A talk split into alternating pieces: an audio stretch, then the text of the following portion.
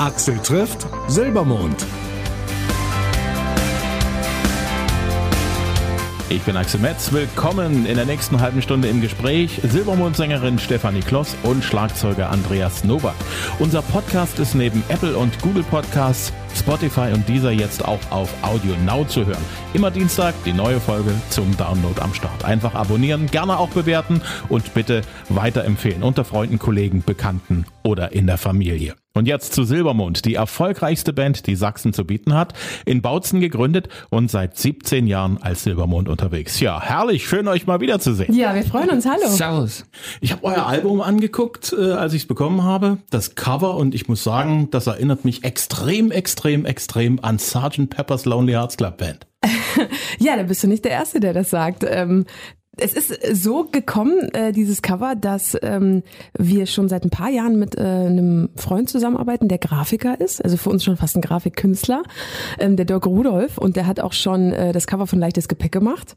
Und dann haben wir ihm diesmal äh, die ganz Rohfassungen der Songs gegeben, also die Demos, und haben gesagt, hör mal rein und sag mal ganz spontan, was dir so für Gedanken kommen.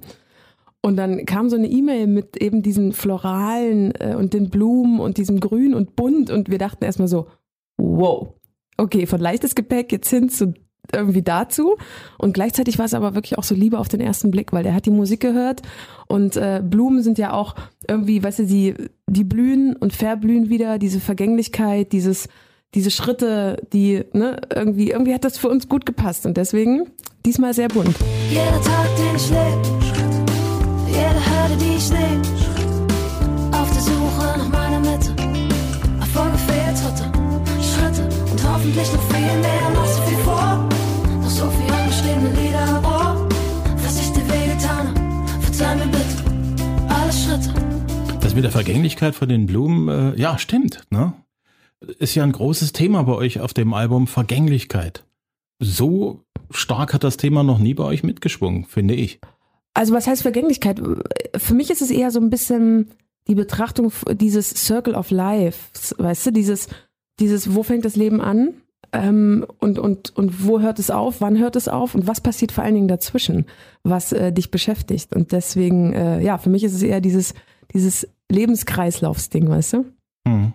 Schritte ist für mich, wenn ich das so höre, ein Song, der gerade in dieses Jahr passt wie, wie selten ein Song. Mhm wir haben gerade eben 30 Jahre Mauerfall gehabt und nächstes Jahr ist 30 Jahre Wiedervereinigung und äh, die Wende schwingt ja direkt auch im Text mit. Äh, in was für einer Situation habt ihr euch an diesen Song gesetzt, beziehungsweise wo kam die durchschlagende Idee für den Song raus? Ja, also es geht natürlich, äh, es geht um eine Autobiografie von Stefanie, aber ähm, es geht aber auch bisschen um die Schritte von uns als Band und es geht im Großen und Ganzen eigentlich auch Entscheidungen, die wir treffen im Leben, weil äh, jeden Tag, je, jede Entscheidung, die wir treffen, ob ich jetzt nun das Wasser trinke oder das, beeinflusst irgendwas, äh, so ein bisschen dieser Butterfly-Effekt. Und uns, uns als Band ist jeder Schritt bewusst, den wir tun. Und wir versuchen auch bewusst jeden Schritt zu gehen, aber manchmal ist es auch gut, gut sich äh, einem Gefühl leiten zu lassen und unbewusst paar Schritte zu gehen, das ist ganz wichtig. Und wir, wir sehen auch so, dass, äh, dass es keine Fehler gibt, sondern dass es nur Möglichkeiten gibt, äh, und äh, Fehler, ähm, wie soll ich sagen, äh, dass man diesen nicht ausweicht, sondern dass man diese akzeptiert und innehat und dann einfach äh, weitergeht. Und so beschreibt es im Prinzip Schritte. Hm. Wenn ich so zurückdenke an das erste Mal, als ich euch über den Weg gelaufen bin, das war vor 15 Jahren tatsächlich. Das Echt? kann gut sein, ja. Da habt ihr eine Autogrammstunde gegeben im Leipziger Hauptbahnhof. Krass. War da noch so, so, so ganz, ganz neu und äh, so die erste große Erfolgswelle, die ihr geritten habt. Ihr wart damals schon sehr, sehr überlegte Leute, also trotz aller Jugend.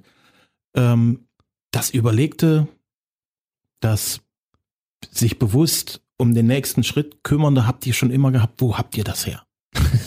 Äh, ähm, Von der Schule. Krass, krass, dass du das jetzt so sagst. Damals hat man das gar nicht so empfunden, oder? Dass man so kontrolliert ist. Also was wir schon immer waren, wir haben es schon immer sehr geschätzt, dass wir damals die Chance bekommen haben, ne? dass uns viele tolle Leute geholfen haben, dass wir damals diesen, diesen äh, Schritt gehen konnten, dass wir auch eine Plattenfirma gefunden haben, dass das alles so gelaufen ist. Ähm, und ich glaube, das war wirklich so eine, so eine Dankbarkeit für das, was man machen kann und dann auch eben diese pure Energie, die man mit 19, 20 noch hat, ähm, so einfach drauf los. Was kostet die Welt? Wir sind jetzt im Band aus Bautzen und wir zeigen es jetzt mal allen. Ne? Und ähm, tatsächlich fühlt sich jetzt auch wieder so ein bisschen so an. Also nicht mehr mit diesem Reflex, es allen beweisen zu müssen, sondern eher mit diesem, mit dieser Energie, die sich immer noch so anfühlt wie am Anfang, mit dieser Freiheit, also das Gefühl, wir machen genau das, was uns unser Bauch sagt und das wird für uns richtig sein. Und sich von keinem aus der Ruhe bringen zu lassen, ähm, bei sich zu bleiben. Ähm, und irgendwie, äh, ja, ich weiß nicht, wo, wo, woher wir das haben, aber äh, ich glaube, so ein bisschen was von dieser, äh, von dieser frühen Anfangsspritzigkeit äh, fühlen wir jetzt auch gerade wieder. Ist das schwer, sich das wieder zu holen? Weil über die Jahre, ihr seid ja 17 Jahre als Band zusammen, ist das ja nicht so leicht. Man hat da ja auch mal seine Schwierigkeiten, da hat eine Band auch mal eine Krise. Ja. Und äh, bei euch hat's ja auch zwischendurch mal ganz ordentlich gekriselt, also fast existenziell. Wie holt man sich diese Leichtigkeit zurück? Ich, ah, ich finde, man muss halt total naiv bleiben ähm, und man muss sich halt künstlerisch auch ein bisschen freischwimmen. Und äh, ich, ich glaube, mit der Platte haben wir es auch so ein bisschen, oder was heißt so ein bisschen, wir haben es ganz gut hinbekommen, dass wir halt wirklich immer mehr auf unser Bauchgefühl hören und äh, immer mehr auch wissen, was wir wollen. So. Äh, aber mit einer gewissen Unsi Unwissenheit. Also ich glaube, man muss sich auch selber noch überraschen können, auch als Band. Ne? Also wenn du immer nur äh, in die Safety-Zone Zone gehst, ist das total langweilig für eine Band. Und wir versuchen halt immer mal uns äh, zu fordern und das ist total wichtig. Hm. Was mir so aufgefallen ist, so beim, beim ersten Mal durchhören, äh, die letzte Platte hatte ja doch einige Elektronik mit an Bord. Mhm. Ähm, diesmal ist wieder, also äh, zumindest hört sich so an beim ersten Mal alles sehr straight Rock'n'Roll. Also Genau, sehr. Schlagzeug, Gitarren, Bass, Gesang, noch ein bisschen ja. was dazu, Ja, aber nicht allzu viel. Wir nennen es, äh, wir nennen es äh, äh, moderner Retro-Sound. So ein bisschen. Also es ist, es ist wirklich viel analog, also einfach viel handgemacht, viel nah, nah an uns dran, nah an unserem Instrument Auch dran. wenig bearbeitet. Genau, wenig bearbeitet, einfach so pur. Ne? Also, Novi hat auch gesagt, wenn man dann die Texte dazu auch noch betrachtet, es ist schon sehr nackt, das Album, ne? Und ähm, mit Absicht, also weil du die erste Platte damals angesprochen hast. Ich glaube, wir haben damals angefangen, dass wir immer oft äh, die Melodie als erstes hatten und dann der Text irgendwie dazu kam, so wie er eben passte. Und jetzt ist es genau andersrum. Jetzt ist wirklich ähm, der Text ist König oder Königin und äh, die müssen den schönsten Thron bekommen, äh, den es nur gibt. Und äh, das haben wir versucht. Wir wollten die Songs nicht zukleistern. Wir wollten äh, nicht noch eine Tapete drüber und da noch was und da noch was. Wir wollten wirklich zuerst, dass der Text atmen kann, dann unsere Grundelemente dazu bringen, Gitarre, Bass, Schlagzeug, vielleicht noch ein kleines, ein kleines Klavier oder so. Und dann am Ende erst gucken, was braucht der Song jetzt noch? Wo können wir noch die Emotionalität noch ein bisschen verstärken? Aber mehr sollte es auch nicht sein. Hm. Ihr habt sogar in den USA mal aufgenommen, Genau, Mhm. Nashville. habt davon sehr geschwärmt, wart sehr begeistert und ich wette, es hat euch auch bis heute eine Menge gegeben. Wo habt ihr euer aktuelles Album aufgenommen? Ähm, es hat uns wahnsinnig viel gegeben und ich glaube, ohne Nashville wären wir auch jetzt nicht nach Frankreich, weil wir haben äh, äh, einen Teil des Albums in Frankreich aufgenommen, in der Provence, was ein wunderschöner Ort war und äh, ich glaube, er hat uns genau in die richtige Stimme, Stimmung versetzt, um so, so Lieder einzuspielen wie in meiner Erinnerung oder Hand aufs Herz. Es war genau der richtige Mut da. Und, ähm, und Teile davon, wir waren auch in Hessen in einem Studio, wo unsere Produzenten auch gerne hingehen. Und das war für uns wunder, wunder, wunderschöne, ganz tolle Erfahrung. Also weniger wichtig, dass ihr an einen musikalischen Ort kommt, der sozusagen vor Tradition strotzt, sondern mehr ein, ein Platz, der euch eher inspiriert. So vom, vom Gefühl, von der Stimmung her. Ja, ich glaube, es kann beides halt total inspirierend sein. Ne? Nashville, wie gesagt, wie wir dir damals schon erzählt haben, das hat nur so geatmet vor Musik. Also wenn du dort durch die Straßen gegangen bist, so unglaublich, das kann man wirklich nicht beschreiben. Und jetzt, ähm, die Provence hatte, hatte einen ganz anderen Charme. Ich meine, wir hatten nur die ganze Zeit Edge. Wir haben ja praktisch auch Digital Detox gemacht. äh, die, die Handys, ne, die, das, das Netz hat nicht funktioniert und wir, das Schöne war, wir konnten in diesem Komplex, wo, wo dieses Studio war, äh, wirklich ein schönes, altes äh, Gebäude mit der größten Vinylsammlung wahrscheinlich der ganzen Welt. Ähm, und dort drin haben wir auch, äh, haben wir auch gewohnt äh, und das war halt schön. Wir konnten bei, äh, beieinander sein, konnten abends noch zusammen sitzen, den Tag auswerten, uns nochmal die Songs anhören, dann ins Bett gehen. Morgens haben wir zusammen gefrühstückt alle und dann ging es weiter wieder los in den Tag. Und das war einfach ein wahnsinnig schönes, inspirierendes Umfeld und äh, irgendwie mal ganz anders, aber wahnsinnig, äh, wahnsinnig wichtig für diese Platte. Hm. Auch, denke ich, wahnsinnig gut so für den Nacken, für die Schultern, weil man halt nicht ständig aufs Handy guckt. Euch Zum trifft ja genauso wie uns, ne, oder? Zum Beispiel auch. Zum ja. Beispiel. Also wir, wir- es war halt, es ist immer eine intensive Zeit, diese Studioaufnahme. Also ähm, man steht sehr zeitig auf, duscht kalt und dann geht's eigentlich schon los und stellt den Sound ein und dann geht's bis, bis Nacht und man hat eigentlich wenig Schlaf, weil man halt wirklich diese Studiozeit intensiv nutzen will.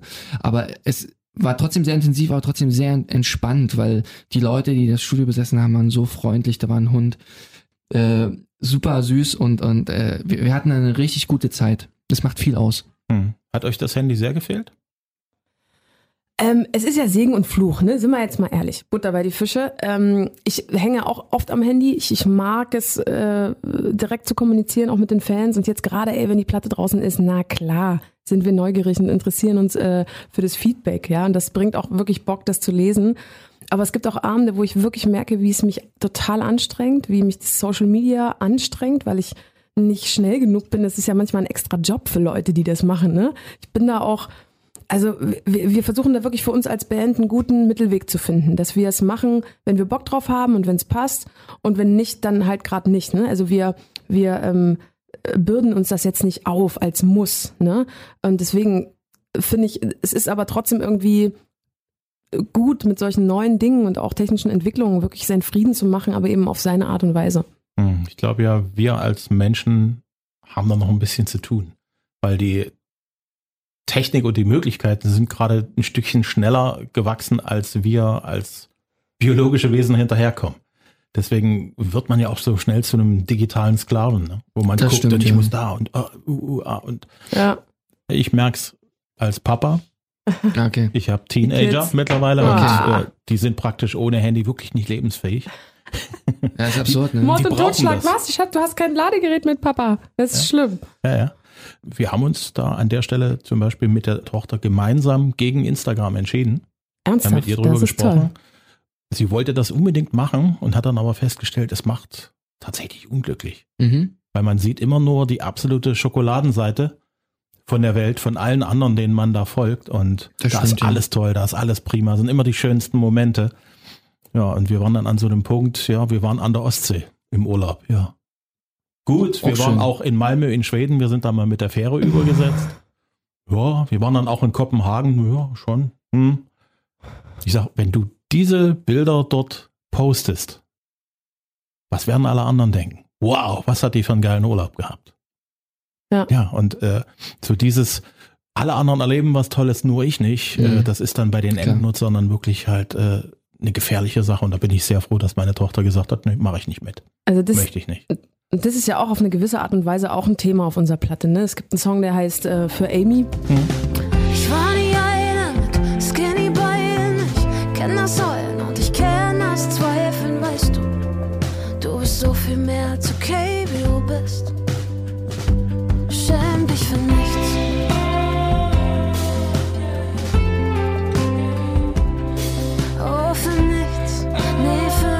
Es war auch ein junges Mädchen, ähm, also sie hieß nicht wirklich Amy, wir haben, äh, die Bandredaktion hat den Namen geändert, ähm, die auch nach dem Konzert zu uns gekommen ist und gemeint hat, ey, danke für eure Musik und es gibt uns so viel Kraft oder mir so viel Kraft und du bist so eine tolle und starke Frau, du bist so selbstbewusst und wie du auf der Bühne bist. Und ich dachte mir nur so, ja, das, das denkst du, du vielleicht, dass ich nicht genau die gleichen Sorgen habe, weil ich mich ja auch nicht filme, wenn es mir schlecht geht. Und ich bin auch nicht auf Instagram, wenn es mir schlecht geht. Und auf der Bühne geht es mir auch meistens gut. Ne? Sie sieht mich halt nur in diesen starken Momenten. Aber tatsächlich sitzen wir ja alle im selben Boot. Wir haben alle unsere Momente, ähm, in denen wir an uns zweifeln, wo wir uns nicht toll finden, wo, wir, wo es uns schwerfällt, bei uns zu bleiben ne? und nicht nur immer nach links und rechts zu gucken und zu gucken, wo das Gras grüner ist. Ne? Und du hast komplett recht. Man denkt immer, der andere hat einen besseren Urlaub oder die, die ist hübscher oder kommt besser mit irgendwas klar oder keine Ahnung. Aber tatsächlich ähm, ist das, glaube ich, die größte Herausforderung unserer Zeit, ähm, seine eigene Realität, ähm, sich seine eigene Realität zu schaffen oder sie einfach wahrzunehmen, weil das ja die ist, die genau vor unserer Nase ist ne? und die wir selber in der Hand haben. Mhm. Und uns nicht zu sehr aus der Ruhe bringen zu lassen von ähm, einer, einer Welt, die, die meistens einen hübschen Filter drauf hat. Ähm, nun äh, ist es ja so, man bleibt ja irgendwie doch man selbst. Als ihr 16 wart oder 17 oder 18. Ihr steckt in derselben Hülle drin wie heute, nur dass ihr heute auf Bühnen steht, wo ihr damals geträumt habt, davon zu stehen, dass ihr im Fernsehen stattfindet, dass ihr äh, im Radio stattfindet, eure Musik läuft rauf und runter. Trotzdem seid ihr immer noch dieselben Menschen, nur mit, mit halt anderen Problemen und alle anderen gucken anders auf euch drauf, ne? Das stimmt. Ja. Und wir gucken auch anders auf die Welt. Ne? Wir gucken ja auch anders. Ähm, klar, und man ist irgendwie immer noch man selbst und, und hat aber viel Erfahrung im Rücken und viel, was man ähm, als Gepäck, aber als schönes Gepäck auch mitnehmen kann, weil man aus Situationen, aus Schritten vielleicht gelernt hat. Ne? Und ähm, klar, mit Sicherheit gibt's diesen Effekt, dieses, wir haben so viele schöne Sachen erlebt. Ne? Wir äh, hatten, hatten schon so viel Erfolg, wir haben so viel äh, äh, so viel, ja, was, was wir auch verlieren können. Ne? Und je mehr du verlieren kannst, desto mehr Angst bekommst du manchmal und verlierst auch Mut. Diese Phase hatten wir, glaube ich, äh, nach der vierten Platte. Aber jetzt ist wieder eine Zeit angebrochen für uns, wo wir wirklich merken, wir haben uns die letzten zwei, drei Jahre auch mit leichtes Gepäck wieder ein ganz, ganz gesundes Selbstbewusstsein geschaffen, einen geraden Rücken, wo wir einfach jetzt hier stehen als eine Band, die sich total bewusst ist, dass sich viele andere, andere Bands ähm, über die Jahre vielleicht verloren hätten oder sich sogar aufgelöst haben. Und wir stehen, weißt du, wir stehen immer noch hier als, als die besten Freunde, die die Musik nicht aus dem Auge verloren haben, die sich selbst nicht aus dem Auge verloren haben und die Spaß an dem haben, was sie machen. Und dafür sind wir dankbar und das macht, macht uns tatsächlich auch ein bisschen, bisschen frei von, von diesem ständigen Gedanken, oh, wie, wie denken die anderen über uns, wenn sie draufschauen. Wir sind nicht frei davon, ne? Und wir kämpfen auch immer wieder um diese, um dieses, was ich gerade beschrieben habe, dass wir uns da relativ unberührt fühlen. Aber ähm, im Großen und Ganzen schaffen wir das ganz gut. Hm. Wenn ihr die Chance hättet, durch die Zeit zu reisen, ins Jahr, sagen wir mal so 2002, 2003, ähm, und ihr könntet euch einen Tipp geben als Band, was wäre, was wäre das für einer? Dann, dann, dann wissen wir ja, dann beeinflussen wir ja dann die Zukunft, wenn wir einen Tipp geben. Ne? Das wissen wir ja aus äh, zurück in die Zukunft. Das würde ich dann nie tun, weil es ist ja alles gut so. Ich würde, äh, ich würde gar keinen Tipp geben, weil ähm, ich glaube, wir haben viele Dinge richtig gemacht. Viele Dinge auch falsch, aber die falschen Dinge sind meistens dann auch die richtigen. Was ist denn das für eine, äh, was ist denn das für eine, die, die falschen Dinge sind auch meistens die richtigen, Ja, weil man daraus lernt. Ja, weil man daraus lernt und das führt dich halt wieder zu, wie diese Parabel von dem äh, chinesischen Mann. Kennst du die? Erzähle? Äh, da gibt's eine Parabel von so einem chinesischen Mann, der hat, ähm, der hat ein Pferd und das äh, reißt aus. Und da kommen die Nachbarn und sagen, ey, äh, es tut uns leid, dein, das große Unglück, dass dir das widerfährt, äh, mit- dass dein Pferd weggerannt ist. Und er sagt, wo wollten ihr wissen, dass es ein Unglück ist? Nächsten Tag kommt das Pferd zurück mit ganz vielen wilden Pferden. Und dann kommen die Nachbarn und sagen, hey, Glückwunsch, das ist ja so ein großes Glück, dass jetzt so viele, dass du jetzt auf einmal so viele Pferde hast. Dann sagt er wieder, woher wollten ihr wissen, dass das jetzt äh, Glück ist? Äh, und äh, die Pferde sind aber so wild und rennen ihn um und der bricht sich ein Bein. Und dann kommen die Nachbarn wieder und sagen, hey, äh, tut uns leid für das Unglück, dass du jetzt ein Bein gebrochen hast. Dann sagt er, woher wollt ihr wissen, dass es ein Unglück ist? Und nächsten Tag äh, soll er zur Armee eingezogen werden, weil der, der Staat in den Krieg zieht, aber er hat das Bein gebrochen und äh, muss nicht in den Krieg ziehen. Und das ist die, äh, die Ende, das Ende der Geschichte. Also er hat ähm, immer Glück gehabt mit dem Unglück. Das finde ich irgendwie eine schöne das ist, Parabel. das und ist sehr schön. Ja, das beschreibt, Viel, das meine ich halt, ne? Das, das Richtige im Falschen. ja, das ist schön. Das, das, das beschreibt eigentlich dieses, dass, dass der gesündere Blick aufs Leben auch nicht der ist zu bereuen oder zu sagen, was hätte ich noch? Weißt du, wir halten uns so lange auf an diesem Gedanken, oh, hätte ich das nicht getan, hätte ich das nicht gesagt, hätte ich das nicht gemacht. Das ist ja Quatsch. Wir können die Zeit sowieso nicht zurückdrehen. Also ist es gesünder zu sagen, okay, das ist jetzt passiert. Ähm, wie können wir jetzt das Beste aus der Situation machen und, und äh, kommen weiter? Hm. Erinnerung. Jetzt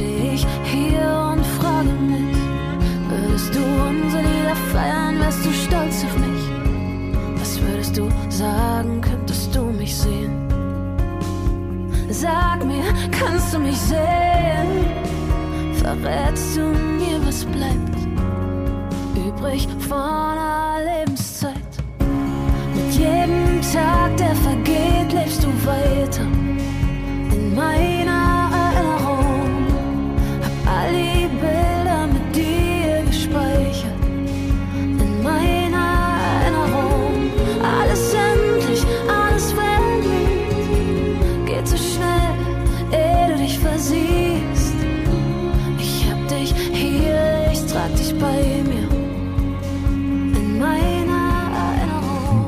Wie ist die konkrete Geschichte, wie der Song entstanden ist? Ähm, ich, also es geht auf, auf, auf etwas zurück, was schon sehr lange zurückliegt, über 15 Jahre. Ähm, ich habe sehr früh meinen Vater verloren, mit äh, 18. Das war drei Monate vor meinem Abi. Ähm, und ich weiß nicht, genau, ähm, warum das jetzt nach so einer langen Zeit, ne? Man, man versucht ja, wenn einem sowas passiert, man versucht das irgendwie in sich zu, zu parken, irgendwie abzuparken und wenn es geht, so gut irgendwo hinzulegen und zu vergraben, dass es nicht so schnell wieder hochkommt, ne? damit es ausruhen kann, damit es ähm, sich halt irgendwie erstmal, damit es irgendwie erstmal sacken kann. Ne? Und ähm, vielleicht ist es jetzt auch gekommen, weil, weißt du, während unserer Produktion ähm, sind, sind wirklich in unserem engen Umfeld vier Menschen gestorben. Es ist ein kleines neues Leben dazugekommen. Ähm, und plötzlich hat man einen ganz anderen Blick auf, auf, auf das Thema Lebenszeit, weißt du? Mhm. Was, was machst du daraus? Wir alle wissen, wann das Leben anfängt, aber wir alle wissen nicht, ähm, wann es aufhört oder, oder äh, wie es aufhört. Und jeden Tag verschieben wir immer Sachen auf morgen, weißt du, und sagen, komm, lass nächste Woche machen, ist zu stressig, ist irgendwie zu, zu viel los, ne? Und äh, warum nicht heute mit unseren Menschen einen Moment schaffen, der ihnen bleibt, wenn wir nicht mehr da sind. Und Mhm. äh, deswegen hat der Song auch was, nicht nur was, was, was Verletzendes, weil ich zurückschauen muss, sondern auch was wahnsinnig äh, Friedliches und Schönes. Hm. Du hast aber deinem Vater gegenüber auch kritische Töne auf der Platte. Genau, es gibt noch ein anderes Lied auf der Platte. Mit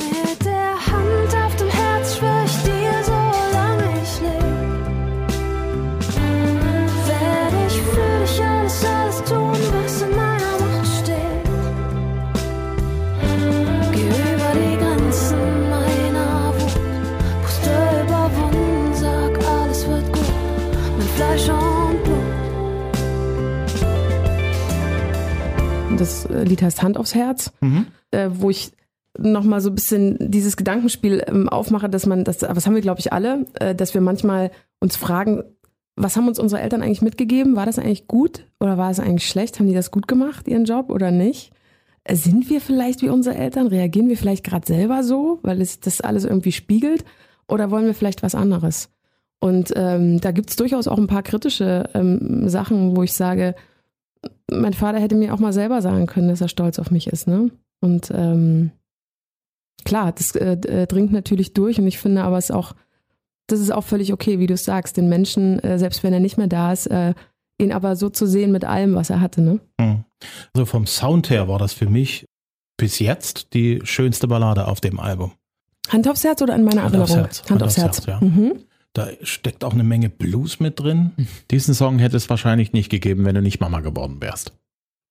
Also was man sagen kann, ist, dass es dieses Lied natürlich jetzt vor zwei Jahren noch nicht gegeben hätte. Ne? Mit, äh, es ist natürlich klar, dass wenn du, wenn man, wenn man Eltern wird, ne, dass das auf jeden Fall was mit einem macht. Also es ist mit, wahrscheinlich mit Abstand der äh, krasseste Schritt, den ich je gegangen bin. Und dann ist es natürlich so, du, du hast jeden Tag Angst, die falsche Entscheidung zu treffen. Du fragst dich jeden Tag, ob du gut genug bist, ob du alles richtig machst, ob du ähm, irgendwas anders machen solltest oder wie auch immer. Man zweifelt gefühlt jeden Tag, ne? Hm. Und sieht aber plötzlich auch nochmal seine Eltern aus einer ganz anderen Sicht, ne?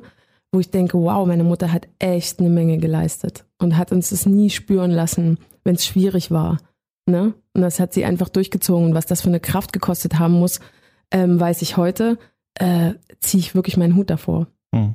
Ich habe in dem Interview gelesen, dass du dich jeden Tag fragst, ob du als Mutter alles richtig machst, ob du gut genug bist. Warum fragen sich Mütter sowas? Warum? Bin ich gut genug für mein Kind? Nur weil es das Liebste ist, was du hast. Und du willst ja das, was du am liebsten hast, was dir am wichtigsten ist, dem wirst du ja auch das Beste geben. Ne? Und das heißt aber nicht, gleichzeitig, wenn ich sowas sage, heißt das auch nicht, dass ich mir nicht auch selber verzeihe, wenn ich mal äh, das, das Falsche, weißt du? Ich denke, er hat Bock auf Nudeln, aber nee, dann hat er doch Bock auf Kartoffeln, habe ich, das, weißt du, das ist, das meine ich jetzt nicht mit falschen Entscheidungen treffen, ne? Aber Hm. klar will doch aber jeder immer sein, sein Bestes geben. Und ich glaube aber auch, man wächst, man wächst da rein. Ich glaube, dass die Angst, auf eine gewisse Weise wird die Angst wahrscheinlich nie aufhören, das kann ich noch nicht beurteilen. da bin ich schon noch nicht so lange im Business. Ähm, aber es ist nun mal dein, dein, dein, dein Herzblut. Was, was willst du da sagen? Ist doch völlig klar, dass du. Ähm, ich frage mich das auch als Mensch. Ich frage mich auch oft, ob ich, ob ich als Freundin gut genug bin oder ob ich, ob ich als Tochter gut bin oder ob ich eine gute Schwester bin.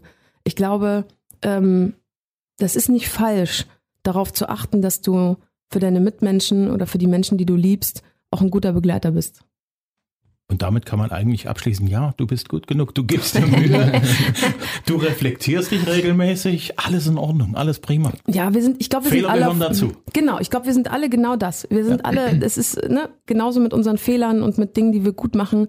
Das macht das Menschsein aus. Und äh, das wäre schön, wenn die Gesellschaft da draußen das auch gerade, ähm, wenn, wenn es da auch wieder Einzug halten würde, dass wir vernünftig miteinander reden, dass wir gut zueinander sind, dass wir auch, wenn es schwierig wird, äh, uns nicht auseinander dividieren lassen und gucken, dass wir irgendwie zusammenhalten. Ich glaube, das ist so, so eines der Grundprobleme, was wir momentan in der Gesellschaft haben, dass es praktisch irgendwie nicht mehr möglich ist, zu einem Punkt, egal worum es geht, äh, dass wir es nicht schaffen, zwei verschiedene Meinungen zu einem Thema zu haben und das zu akzeptieren, dass der Ja. andere eine andere Meinung hat. Und da muss es noch nicht mal um Politik gehen. Es Nee. geht auf dem Spielplatz weiter, das geht äh, in Sachen Umwelt, in Sachen, das ist ja in allen Themen, habe ich das Gefühl, sch- schlitterst du in irgendein Politikum rein und musst immer, äh, bist immer gleich in so einer Rechtfertigungspose. Wir waren gestern bei, bei ein paar Kollegen von euch ähm, und da ist jemand gekommen, der hat Hallo gesagt und hat einen Coffee-to-go-Becher in der Hand. Der ja einen Plastikbecher hat und der ist so durch uns durchgelaufen, weil wir standen da so als Truppe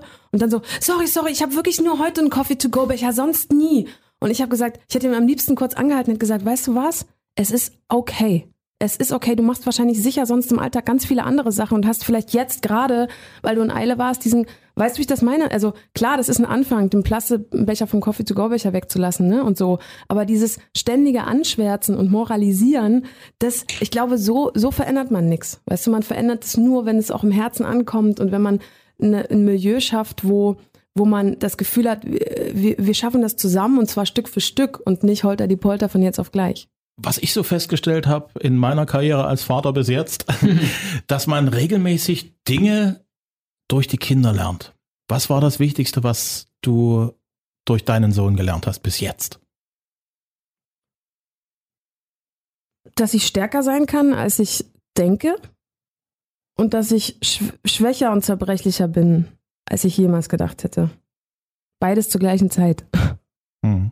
Wie hat sich eigentlich so der Arbeitsablauf bei euch in der Band geändert? Weil so ewig durchmachen bis nachts um vier und dann anschließend noch, ein, noch eine Flasche Rotwein leer machen, geht ja nicht mehr so. nee, das ist regulierter geworden. Das ist äh, unser unser unser äh, Probenalltag ist äh, strukturierter, was uns aber ganz gut tut. Also es gibt halt einen festen Schluss, es gibt eine konsequente Anfangszeit ähm, und was der Vorteil ist, man nutzt halt die Zeit viel bewusster und intensiver, weil man halt eine begrenzte Zeit hat.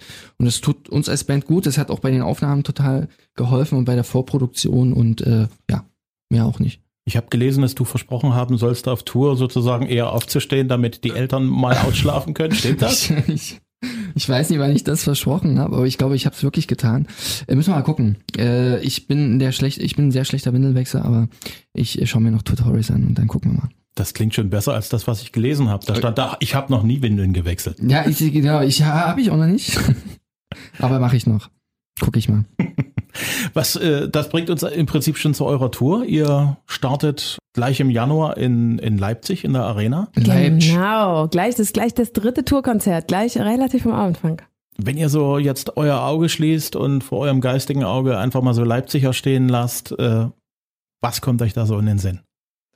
Ähm, von Publikum. Egal wie, Oder egal überhaupt? was. Stadt, Menschen, Konzerte, Erlebnisse. Also was richtig toll ist, wenn ich jetzt die Augen zumache ne, und daran denke, wie wir ähm, jetzt die letzten Wochen schon mit den neuen Liedern im Proberaum waren.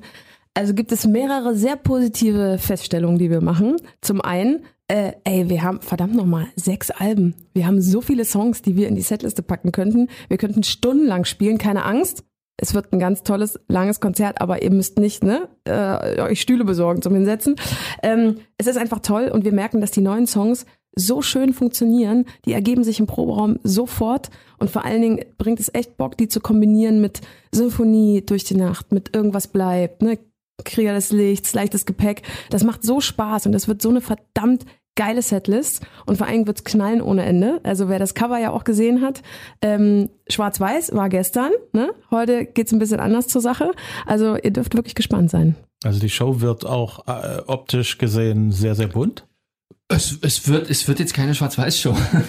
äh, es wird wird schon bunt. Es wird aber auch äh, es wird sehr kraftvoll und sehr epochal. Nein, es wird es wird, wird schon ein buntes Konzert definitiv. Und es wird klar. auch ans Herz gehen, weißt du? Ich habe ich habe hab das Gefühl, es geht jetzt immer so um höher, schneller, weiter. Weißt du, wer die meisten Trucks vor der Halle stehen hat, ist irgendwie Boss. Ähm, ich habe das Gefühl, weißt du, wir, wir haben viel mehr Bock, dass die Leute nach Hause gehen und in einer Woche noch wissen, wo sie waren, dass sie bei uns waren, dass sie was mitnehmen, dass sie die Songs mit in ihr Leben nehmen, weißt du? Weil nur dadurch wachsen die weiter und nur dadurch haben, haben wir irgendwie weiterhin das Glück, äh, das zu machen, was wir machen, weil wir davon leben, dass die Menschen diese Songs mit in ihr Leben nehmen. Und darauf habe ich Bock. Und so lange brauchen wir auch keine tanzenden Hologramme auf der Bühne. Nein, also kommt uns besuchen. Leipzig in der Arena, das wird ein Knaller. Okay, am äh, 22. August seid ihr in Dresden auf den Filmnächten. Das ist ja für euch sozusagen immer noch was, noch was ganz anderes als die anderen Konzerte. Das- besondere Zauber für euch. Boah, das ist schwierig, einen Zauber zu beschreiben, weil dann könnte man den ja analysieren und immer wieder zaubern. Ähm, es ist schön, äh, andere Bands, die da waren, die haben uns auch immer bestätigt, dass es ein magischer Ort ist. Und wir können das als Band auch bestätigen. Es hat irgendeine eigene Magie. Und die Leute sind uns immer, die empfangen uns immer wirklich mit, mit wahnsinnig offenen Armen. Und wir sind wirklich überaus glücklich, wenn ein Konzert ausverkauft ist und dann können wir noch ein Zusatzkonzert geben. Das ist so schön, weil die Resonanz ist unglaublich. Und ich glaube, viele kommen auch einfach hin, weil sie die Location gut finden und die Band vielleicht gar nicht so gut. ich hoffe, das ist bei uns nicht so, aber ich, ich, ich finde, es ist einer der schönsten äh, Plätze, wo man als Band spielen kann. Es ist wirklich so. Und ich kann nur sagen, ey, wenn wir am Dresden Elbufer spielen, ist das wirklich, da kommen nicht nur Leute aus Sachsen, sondern es ist Ja. an dem Abend, ist es so ein buntes Zusammenkommen von so vielen Menschen aus allen Himmelsrichtungen. Da kommen Leute aus Österreich, aus der Schweiz, die kommen aus Hamburg, aus Köln, aus Stuttgart, aus München. Äh, Aus muss Brasilien man, kam sogar mal ein. aus Brasilien, ey Leute, da muss man wirklich unseren Hut ziehen. Äh, die Silbermond-Fans äh, machen da wirklich einiges möglich, um äh, hier nach Dresden zu kommen. Das ist echt schön. Wie fühlt sich das an, wenn man weiß, da gibt's Leute in Brasilien, die die eigene Musik kennen und lieben und die sogar einen Flug um die halbe Welt auf sich nehmen, Ja, um da- mal live dabei Ja, zu das, sein. das ist total surreal. Also, Wir hatten jetzt auch zum Beispiel, einer hat erzählt, dass er ähm, äh, in einem Supermarkt war oder in so einem, in so einem Mall, einem Einkaufszentrum, da lief halt ein Song von uns. In Buenos Aires, in Argentinien. Das finde ich auch total surreal. Also total absurd. Also, ey, wir freuen uns, wir bekommen durch Social Media, das ist auch wieder schön, kann man ja auch ganz gut mit solchen Leuten kommunizieren, die weit weg sind. Aber du kannst es halt überhaupt nicht greifen. Gerade wenn du jetzt deutschsprachige Musik bist, grenzt sich das ja ein bisschen. Aber deswegen macht es einen wirklich sehr, sehr glücklich, wenn Leute von so weit wegkommen. Wirklich irre. Silbermond, das aktuelle Nummer 1 Album heißt Schritte, ist überall zu haben. Auf der Tour gibt's auch Termine in Sachsen. 25. Januar 2020 in Leipzig in der Arena und Open Air dann Ende August in Dresden am Elbufer. Alle Tourdaten und Infos gibt's auf silbermond.de. Und als nächstes Axel trifft Michael Schulte auf Apple Podcast, auf Spotify, Deezer, Google Podcast, hitradio RTL.de und neu auf Audio Now. Immer Dienstag die nächste Folge bereit zum Download. Bitte abonnieren, bitte bewerten, wenn es euch gefällt. Gerne auch bewerten, wenn es euch nicht so gefällt. Auch Kommentare sind mir wichtig, weil ich brauche Feedback und ja, sagt's weiter, dass es uns gibt. Vielen Dank, bis zum nächsten Mal.